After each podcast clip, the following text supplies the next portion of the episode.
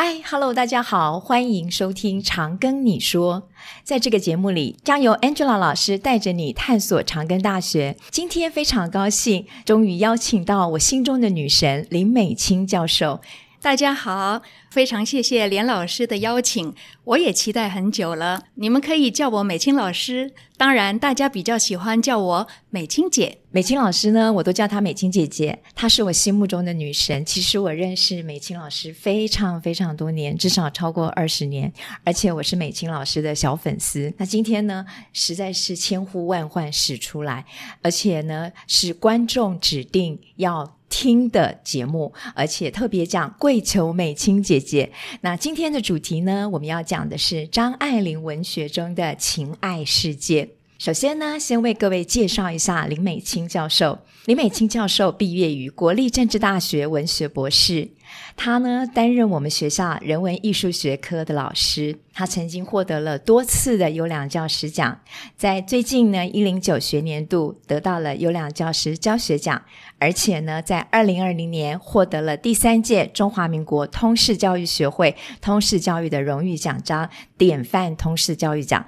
这个奖呢，其实是林美清老师的一个终身成就的奖。那么我看到美琴老师呢，她在她获奖的感言当中，她特别提到，她用她自己的多元选修课程作为案例，来论述通识教学以及文化新传的实务结合，所以呢，她的课一直都深受好评。在我们这一个融合以医学、理工为主轴的一个大学，通识课程事实上能够渗透在这些课程当中，也把校园的艺文活动作为整合。其实林美琴老师贡献非常的多。那首先呢，就要来啊、请教一下美琴老师哦。那美琴老师在我们学校呢有开了很多的课，而且这些课都是秒杀课程。可不可以请老师介绍一下您目前呢开了哪些课程？呃，我在学校开的课呢，因为我在长庚服务了有三十年了哈，嗯、所以其实开的课蛮多的。那远的不说了，我就用最近的。嗯、最近的当然最主要就是核心课程的文学中的现代轨迹、嗯、啊。另外呢，多元选修呢，呃，是张爱玲小说选读，还有古典短篇小说选读。其实还有一门课呢，是跟呃社会科的王鹤白老师一起合开的电影与医学的对话。嗯、那这一门课呢，这一两年呢是开的比较次数比较少，嗯、不过呢，在学校算是长红的课程。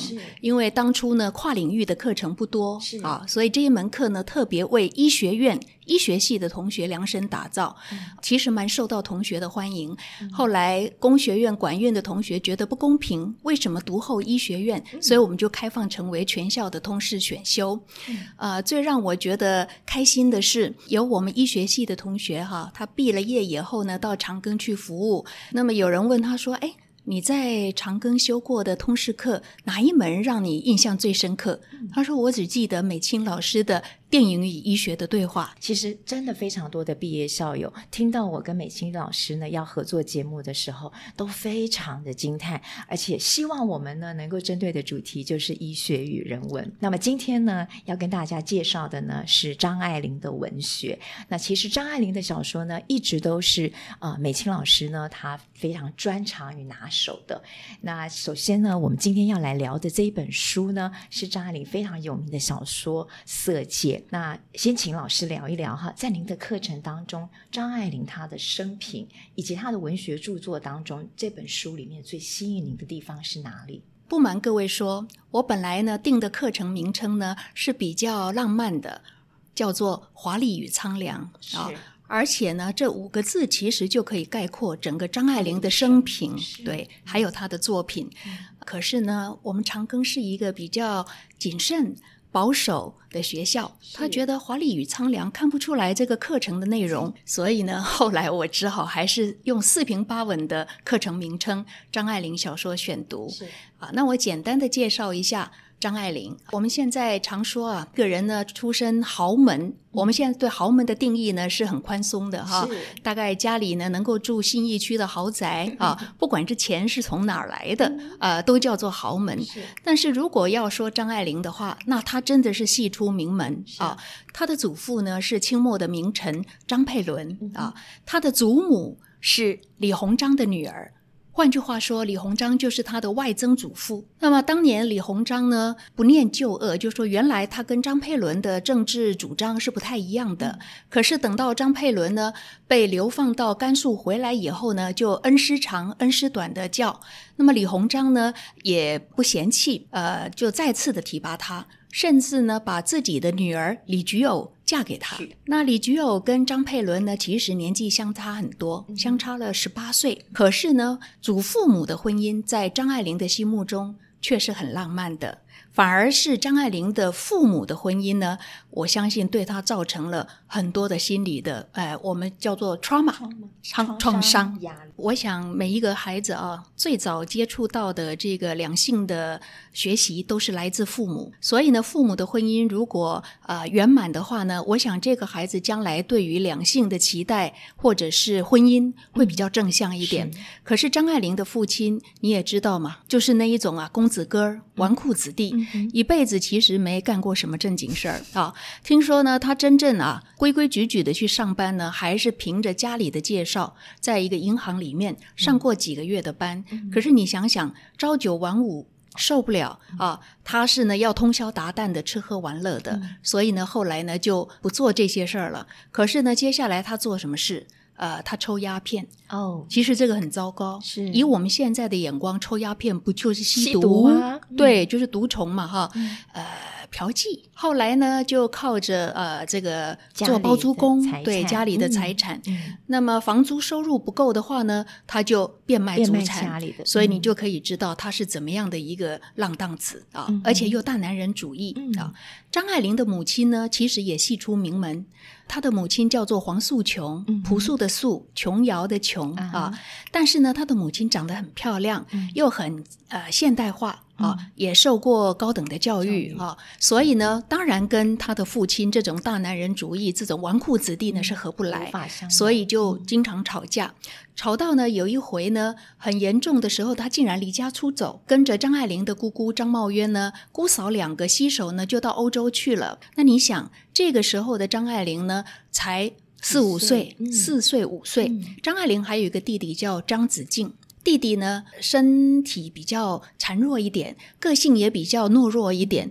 可是呢，因为家里家大业大嘛，有很多的佣人奶妈，所以呢，日常生活的照顾没有问题。可是孩子在这个时候是最需要母爱的，母亲，母亲却缺席、嗯、啊！那一天到晚看爸爸妈妈吵架，你想这对孩子是不是造成很大的阴影？再加上呢，张爱玲非常的聪明啊，又早熟，所以呢又敏感，那这当然影响到他后来的对爱情跟婚姻的看法，对，这样子也就影响到他的写作，对。我们就可以从他的文学作品当中看到他对爱情的不信任。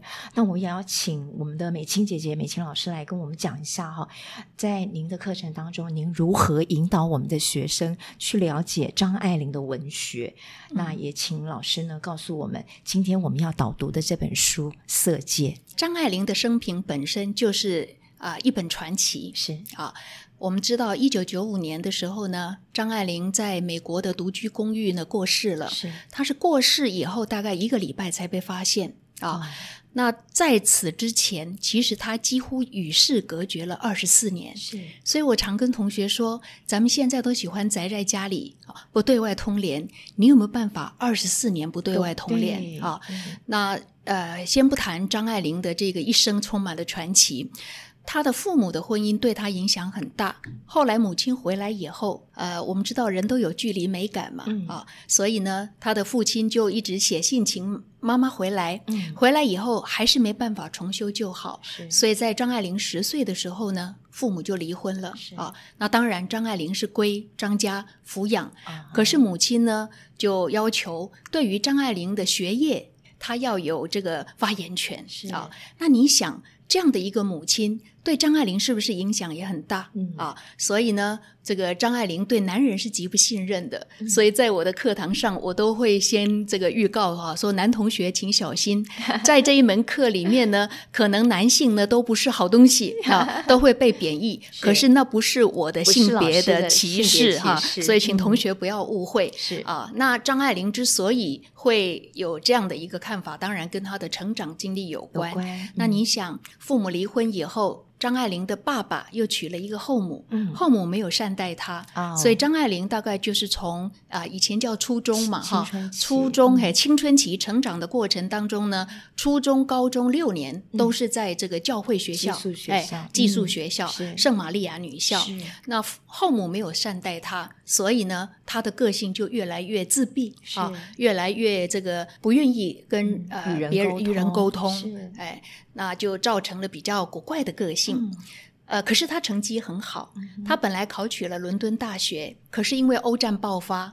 啊，没有办法去念，所以我就说人呐、啊，生长在什么样的时代环境啊，真的是啊、呃、自己没有办法掌控的哈。嗯、好，那他后来呢，就到香港大学去念书，嗯、也是成绩很好，拿了两个奖学金。嗯、可是谁知道到大二的时候就碰到了太平洋战争爆发，日本偷袭珍珠港啊，所以呢，香港啊啊炸得七零八落，嗯、他只好回到上海。嗯、可是他回到上海的时候呢，母亲那边呢，他是没有办法呢去求助啊，因为母亲说我自己自顾不暇啊。父亲那边呢，他是早就决裂了。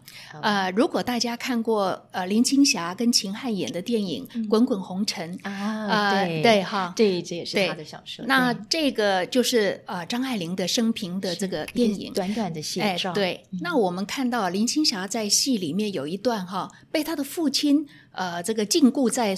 阁楼上，楼上对。对那事实上，真实的张爱玲是被父亲呢锁在自己家后院的空房子，长达半年哦。嗯、哦，那一开始张爱玲当然抵死不从，嗯、可是后来呢，还是在啊佣人的劝慰下呢，勉强进食。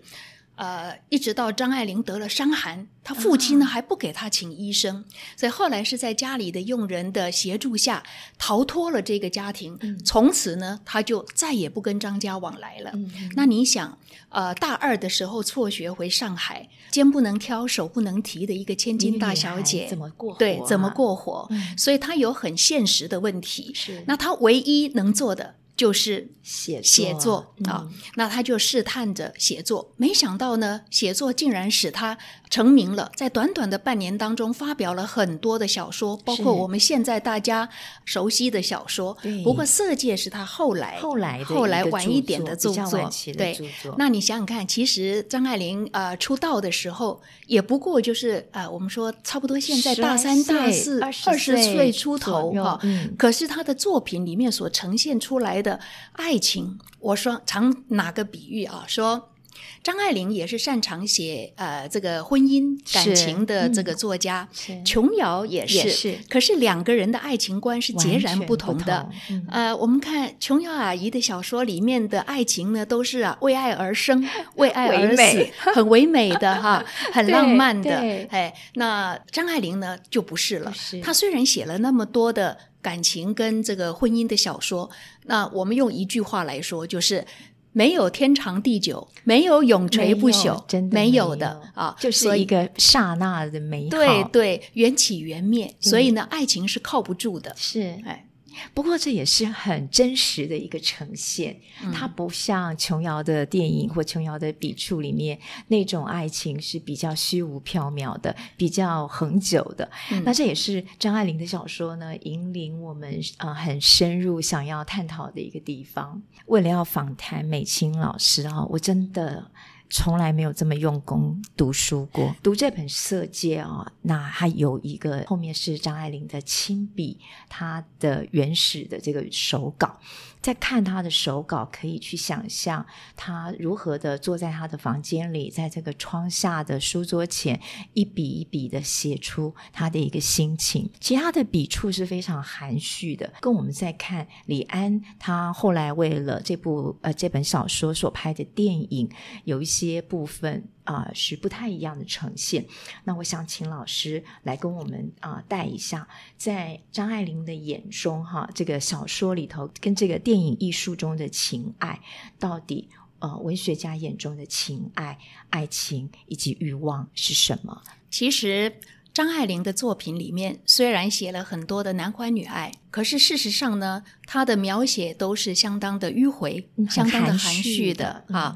那男性的形象呢，大部分都是啊比较啊丑啊中年啊，嗯，也不会有几篇呢，其实都是风度翩翩、衣冠楚楚的啊哈。但是呢，内心是很空虚的。是，比如说他的经典作品《倾城之恋》啊哈，里头的男主角范柳原，范柳原啊，嗯、他是长期住在英国的，所以当然呢，有一点这个啊洋味儿啊。可是呢，他到香港来，回到中国来以后。跟中国的社会呢，也是有一点格格不入。格格不入。对，嗯、好。那么，另外像张爱玲的成名作《第一炉香》里头的男主角呢，叫做乔其乔，嗯，他是个混血儿。我听说呢，这个《第一炉香》的电影已经杀青了啊，哦、哎。那演这个乔吉乔的呢，是我们国内一个蛮知名的男演员，叫彭于晏。我不知道彭于晏会怎么去诠释这个角色。角色可是你想，嗯、他是个混血儿，所以一定长得呢，嗯、呃，这个高富帅啊。可是呢，他也是一个情场浪子啊。那我们再看《红玫瑰与白玫瑰》里头的男主角、嗯、叫童振宝，嗯，他是留学英国回来的。嗯回来以后呢，在一个知名的这个呃纺织厂工作，所以也是啊呃相当优秀的。所以我们当初看这部电影的时候呢，演这个童振宝的呢是赵文轩、啊、这位男演员啊。那我就说啊，赵文轩很适合诠释张爱玲笔下的男性角色，为什么呢？西装笔挺。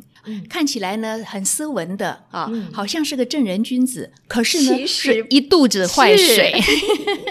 哎，那尤其是对于感情啊，嗯、那呃是呃极不可靠的。对，啊、嗯。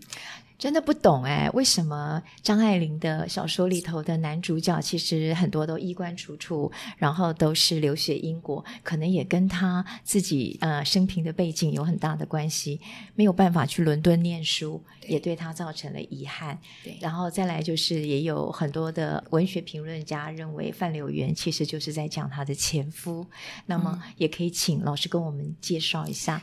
嗯，好。呃，张爱玲笔下的男性形象、哦。呃，有一些是有他父亲的影子。是，其实张爱玲有恋父情节的感觉得出来。可是他对父亲呢是既爱又恨。是啊，有一些作品呢也有他弟弟的形象，因为他弟弟呢长得浓眉大眼，哈，很有那种阴柔之美啊。所以他有一些小说的男主角呢，就是以他弟弟啊为这个原型的啊。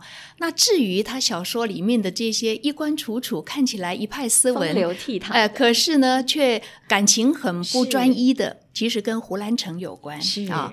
那我们就要稍微讲一下张爱玲跟胡兰成。嗯，张爱玲回到上海以后呢，不是很走红吗？啊，是。呃，那胡兰成呢是偶然的在刊物上面看到了他的作品，惊为天人，是想尽办法要认识张爱玲啊。嗯、可是呢，张爱玲一开始的时候当然是啊，没有那么轻易的打开心扉的。嗯、张爱玲是天秤座的啊。啊我也是天秤座，我常说我们天秤座的女生不容易啊，这个开启心扉，打开心，打开心扉。嗯、但是没有想到呢，她付出了真情以后啊，这个人却伤透了她的身心灵。嗯、因为胡兰成，事实上，当然胡兰成有民国以来的第一才子之称，是啊，呃，学问相当的不错。也很有知识分子的使命感，嗯，可是胡兰成有个最致命的问题，就是什么？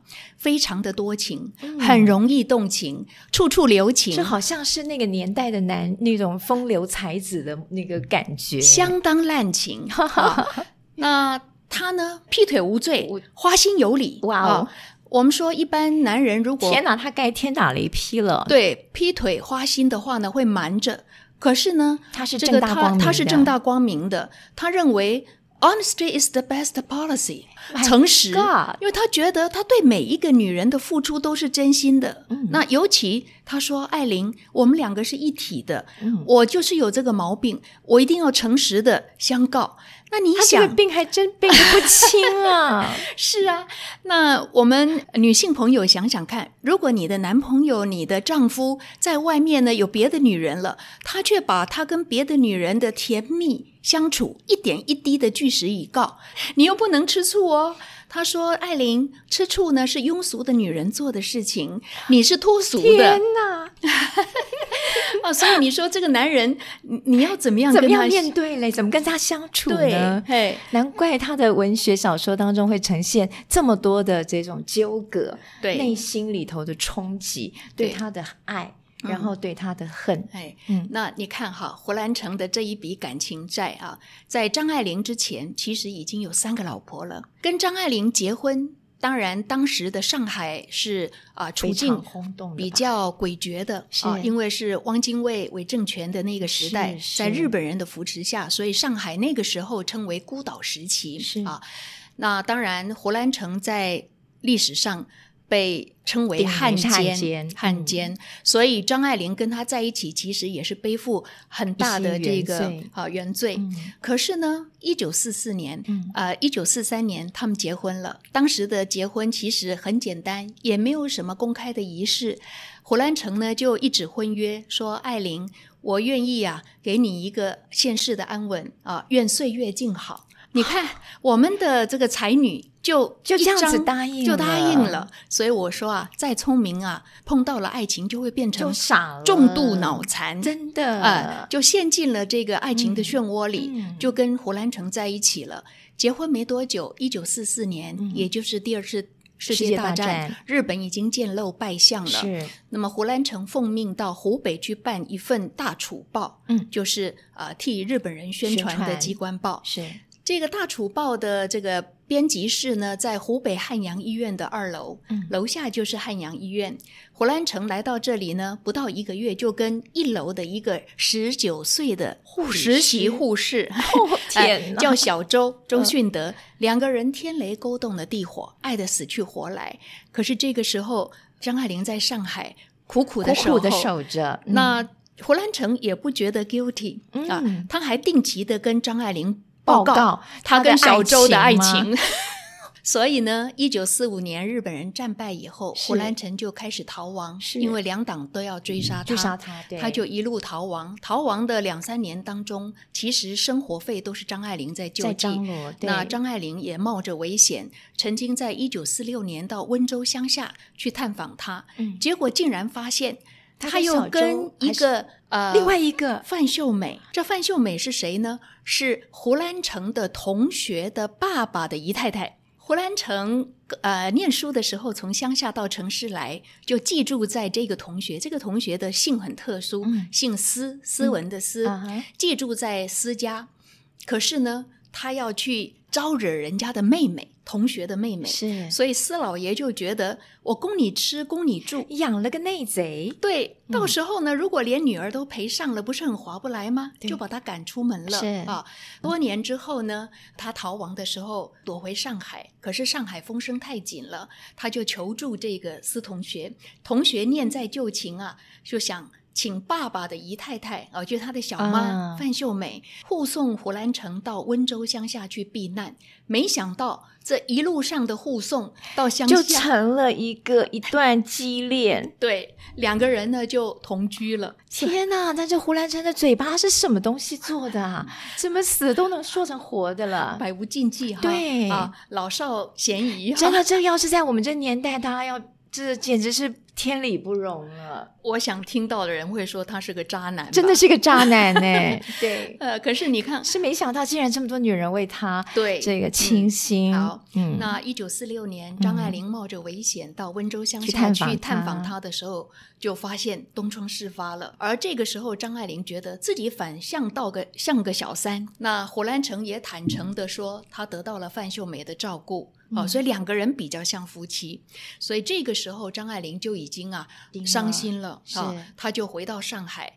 可是呢，她决定分手，的呃这个念头呢，大概在她的心里啊纠缠了大概一年多。那我想。凡是爱过的人就知道啊，相见时难别亦难。你真正爱过的话，要割舍是不容易的，困难的。所以呢，到一九四七年的年底，张爱玲终于啊痛下决定，写了一封啊分手信。嗯，同时呢，这信上还付了三十万现金。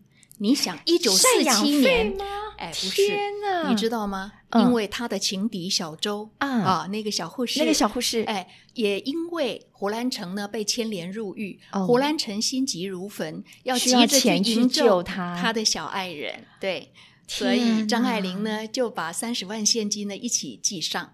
然后在信里面很明白的跟胡兰成说：“既然没有感情了，我们就分手吧。嗯、可是你放心，我不会寻短。所以呢，我有时候上课的时候会跟同学说啊，爱情当缘分已尽的时候，该放手的时候就要放要放手，绝对不会伤害自己，藕断丝连。对啊，要来的糖呢不甜，要来的饭不香不好吃啊。嗯、所以你勉强留住对方，甚至以死相逼。”是没有用有用的哈，所以张爱玲也很坦白的跟他说了。那为什么一年多前我没有提出分手？他说呢，彼时唯以小吉故啊，吉祥的吉，嗯，那是因为咱们呢中国人对于啊不吉利的事情通常都讲反话，对，小吉其实就是小劫。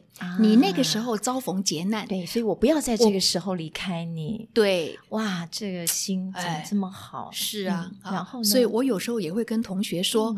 这个能不能在一起要看缘分，对，分手呢要有智慧，对，真的，timing 很重要，很重要，千万不要在他这个有小急的时候 谈分手，对，呃，要不然呢你就要负很大的责任了哈，好像是你害了他，对对，呃，你变成压垮骆驼的最后一根稻草。啊，所以你看，老师一边上课还一边开始传授学生有关于恋爱的这件事情，哎，所以可能就是因为这样子，所以同学还蛮喜欢上我的课，甚至呢。课后他们还会把我当成是爱情顾问的，对，每周来老师的办公室聊聊，嗯，谈感情，哎，所以呢，呃，我们从这里就可以知道他的感情的创伤。那当然，分手信寄出以后，张爱玲真的是吃了秤砣，铁了心，绝不回头。所以。呃，这个决定一定要下的坚定、嗯、啊，绝对不吃回头草、嗯、啊。那当然，胡兰成就想尽办法要复合，可是张爱玲再也没有回头了、嗯、啊。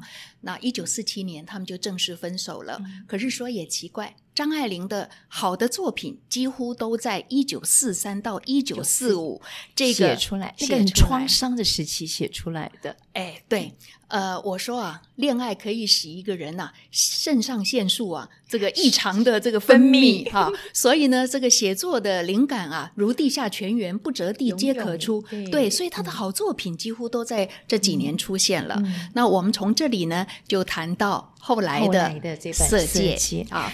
其实这本书张爱玲写了非常非常久，中间改了好多的版本跟内容。老师再跟我们聊一下，在这部电影这个呃小说里面有很多东西其实没有讲到。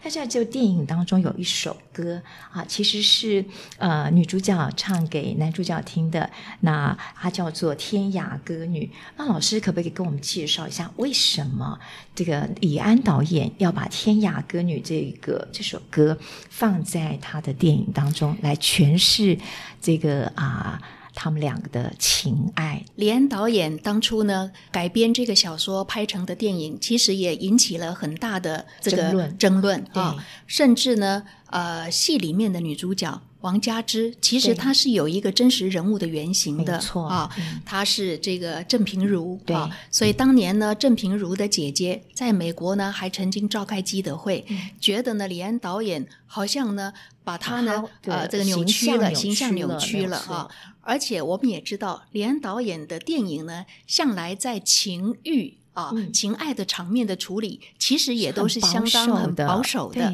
可是这部电影呢，颠覆了大家对想法，对对李安导演的这个看法哈。所以呢，李安导演当时呢也很无辜的说：“台湾的媒体怎么了？为什么不探讨我电影其他的内容，却总是把焦点放在梁朝伟跟汤唯的那几场啊啊缠绵的这个情爱戏哈？那我们别的不谈，就针对刚才 Angela 老师问的这个问题。”题，呃，我觉得李安导演真的是一个非常优秀、非常细心的导演。嗯、当然不用我多赞美了，就光从这一部电影里面的配乐跟主题曲，嗯、其实呢也都有画龙点睛之妙，是啊、呃，不能够小看它。对那电影的配乐不谈，这一首歌，呃，还是汤唯亲自配唱的。哦、呃，我们说一个演员能演。又能唱不容易啊！当然，我有时候会开玩笑说汤唯唱的没有我好，这是事实哦。哎，不过呢，这首歌选的真好啊！我们都知道汤唯在戏里面演的王佳芝，她要去刺杀的对象就是这个梁朝伟演的易先生。那两个人按照道理说是应该是敌对的，敌对的啊。可是呢，后来却产生出一种相濡以沫的一种同情感。没错，那你想想看，易先生呢，他是一个情报头子，嗯、干情报工作的人的第一个信条就是绝对不可能泄露真情，不能动情。没错。第二，甚至连自己的家人、枕边人呢，都是不信赖的。对，对。可是我们人活在世界上，如果万事万物，所有的人，连自己最亲的人都不能信赖，你的内心是不是非常的孤独？是，所以那种孤独也不是我们所能够体会的哈。而王佳芝呢，在这个小说里面呢，她的。家庭跟他后来辗转的会沦为一个女情报员杀手，其实这个过程也是相当煎熬的。他也有他内心的孤独，嗯、所以两个孤独的人本来是死敌，碰在一块了，没想到时空对竟然产生了真爱。对，可是呢，这一幕如果看过电影的朋友就知道，是在这个一个日本的居酒屋里面、嗯、啊。那易先生他是为日本人做事的，可是他的内心一定也有他的矛盾，对啊，因为他是汉奸嘛，没有错。啊、那刚刚结束了一个酒宴，对对对，人都散了，对，人都散了以后呢，他有一种很落寞孤独之感，他就把王佳芝找来了。来嗯、那王佳芝来了以后呢，看到他就好像温了一瓶这个清酒，清酒啊，陪他喝酒，喝酒然后就唱了这一首歌。嗯、那我有时候会跟同学说，你看。以当年哈这么多走红的老歌来讲，因为这个时空背景大概是一九四四、一九四五嘛哈，那这首歌的原唱是谁呢？是周璇啊。周璇唱红的歌至少有四五百首啊。那这首歌是什么呢？是一九三七年、嗯、周璇自己主演的电影叫做《马路天使》里头的主题曲。是那原唱当然也是周璇。那你看。在这一段时期，如果要找周璇的歌，可以选的歌其实蛮多的啊、哦。我们任选一首都蛮符合当时的时代背景啊、嗯哦。可是呢，为什么李安导演却偏偏选了这一首？你看这一首歌里面的歌词讲的是什么？嗯、这个待会儿。我跟 Angela 老师还会合唱一下啊、那我相信呢，我们的这个呃朋友呢，仔细的去咀嚼这一段歌词的话，嗯、你就可以想见，当时呢，这个王佳芝唱这首歌的时候呢，是真正的打动了易先生的内心，内心。两个人有那一种啊相濡以沫，明明是敌对的，真心换真心，对对，嗯、那只有彼此。却没有办法用言语呢来形容的那一种那种悸动，没错、啊，所以呢，他才会用这一首歌。那我说，如果当时李安导演是比较粗心的，用周璇的其他歌曲，没有办法。你看，像《夜来香》，就感觉不出那种就不对，对啊，味道不对。呃，花好月圆。啊，或者是其他的歌曲都太奇怪了，太重了。对，所以他在众多的歌曲当中选了这首歌，那充分的表达了当时他们两个人内心的那一种孤独的、孤绝的情境。那这个又不能够讲出来啊，所以呢，就用这一首歌呢来代替。所以我觉得这首歌在这个电影里面呢，呃，可能很多人不会注意到，可是却有画龙点睛之妙效果。是啊，那我现在呢要。邀请我们的美清老师，我们一起来唱这首歌。为什么要唱这首歌呢？其实它的歌词啦、内容啊，都非常的，它是讲一个很干净、清淡的一个感情。那其实就呼应了刚刚美清老师所讲的。那我们就一起来唱这首《天涯歌女》。好。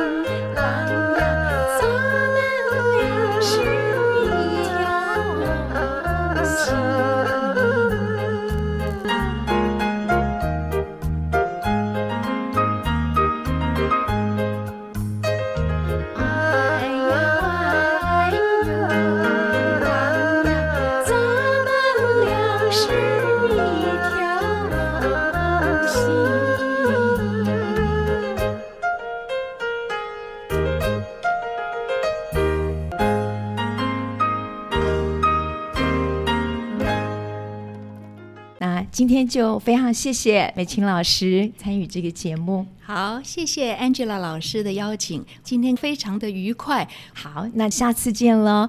如果您喜欢我们的节目，不管您正在使用哪个平台收听，请给五星好评，也别忘了订阅我们的 IG、YouTube 频道，并分享给你的周遭好友。请搜寻“常跟你说 ”，Tell me CGU，Angela 老师听你说，挺你哦。